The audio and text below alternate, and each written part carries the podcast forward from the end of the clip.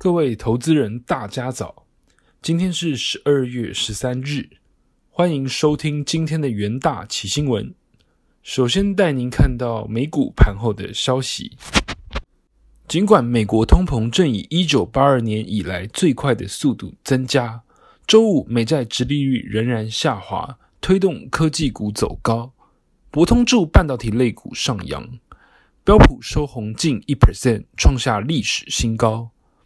道琼本周涨幅达四 percent，创三月以来最佳单周的表现。标普与纳指周涨三点八 percent 和三点六 percent，为二月份以来最佳的表现。在经济数据方面，美国劳工部周五公布，美国十一月消费者物价指数，也就是 CPI，比二零二年同期飙升六点八 percent，达一九八二年以来最大的增幅。华尔街普遍预期。高通膨持续为联准会加快缩减购债提供理由，而下周即将召开的联邦公开市场委员会可能会释出进一步的细节。在地缘政治消息方面，美国财政部于国际人权日宣布制裁十五人和十个实体，将中国 AI 巨头商汤科技列入非 SDN 中国军工复合体公司名单。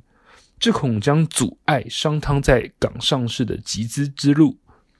周五美股四大指数表现：道琼指数上涨零点六 percent，纳斯达克指数上涨零点七三 percent，标普五百指数上涨零点九五 percent，费城半导体指数上涨零点九一 percent。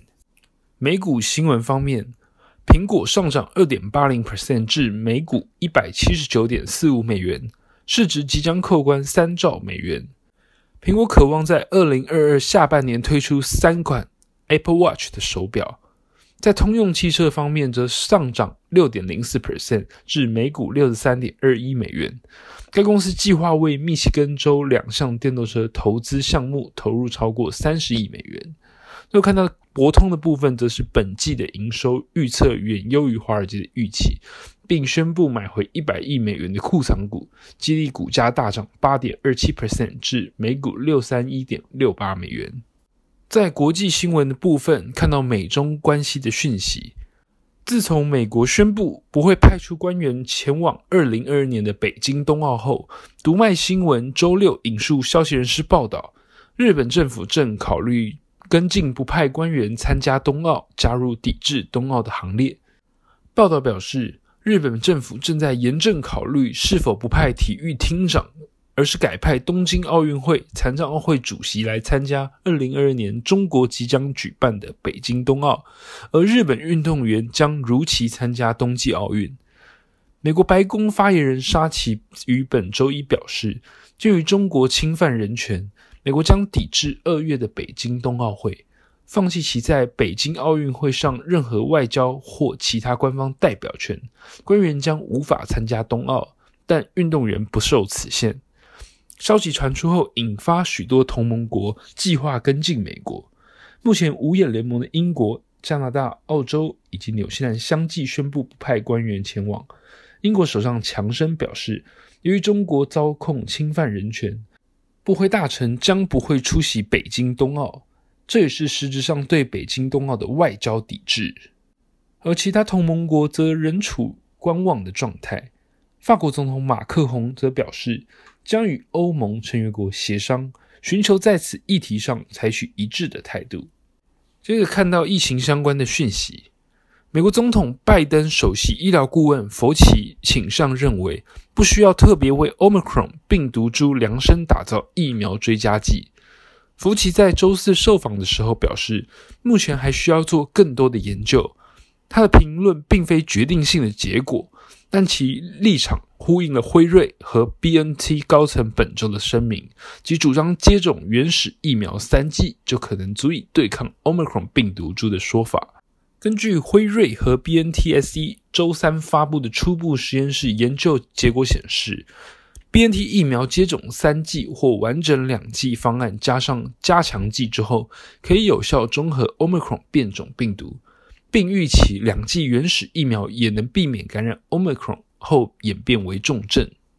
接着看到关于货币政策的消息，多国央行将于下周召开例行决策会议，最热闹的莫过于超级星期四，美国联准会、欧洲央行、英国央行连番登场，市场好奇 Fed 会变得多鹰派。日本、俄罗斯、墨西哥、土耳其等国央行也即将开会，Fed 将在美东周三公布二零二一年最后一场货币决议。并更新对经济以及利率的预测。主席鲍威尔与众多官员近来已明显转阴，但实际转阴程度的多寡，攸关股市会否剧烈的来波动。鲍威尔本月初表示，已经到了不再以暂时性形容通膨的时候。假如下周会议之中，Fed 看起来更担忧通膨，或最新利率预测点状图显示，Fed 升息路径将变得更为积极。股市可能剧烈震荡。美国周五公布十一月消费者物价指数年增率加速上升到六点八 percent，数字虽高，但与市场预期相去不远。美股四大指数并未受影响，仍然上涨。而英国与欧洲央行也将在周四公布货币决策。在 Omicron 变种病毒的不确定性下。市场对英国十二月启动疫后首次升息的期待已经转淡，尽管并未完全排除这个可能性。ECB 则可能宣布1.85兆欧元紧急抗疫购债计划将在2022年3月结束。不过，目前 ECB 内部鹰派和鸽派正在讨论刺激计划结束后要如何支持经济。日本央行预定于下周五公布决策。可能决定某些疫情期间实施刺激计划在二零二二年三月期满后不再延续，但仍可能因 Omicron 病毒而延长实施。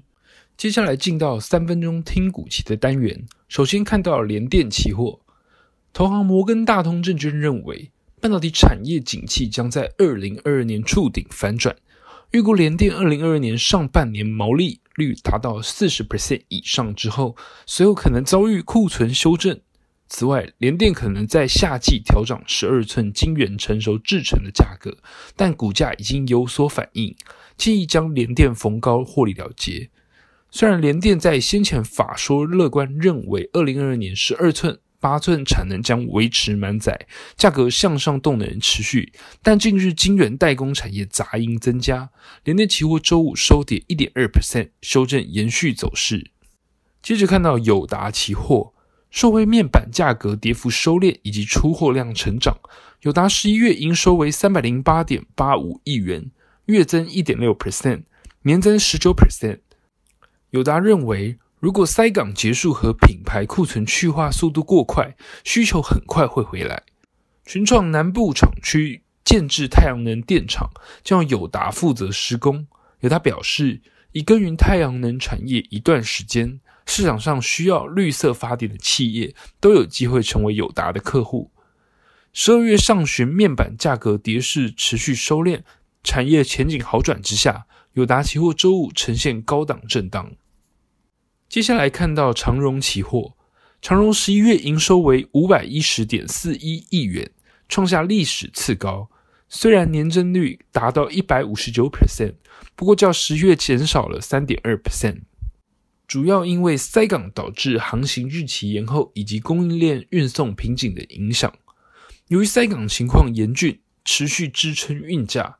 上海集装箱运价指数自十一月中旬以来持续走阳，市场认为此热络的状况将一路畅旺至农历年前。长荣十一月营收意外月减，周五期价呈现涨多拉回，中场收跌近四 percent。以上就是今天的重点新闻。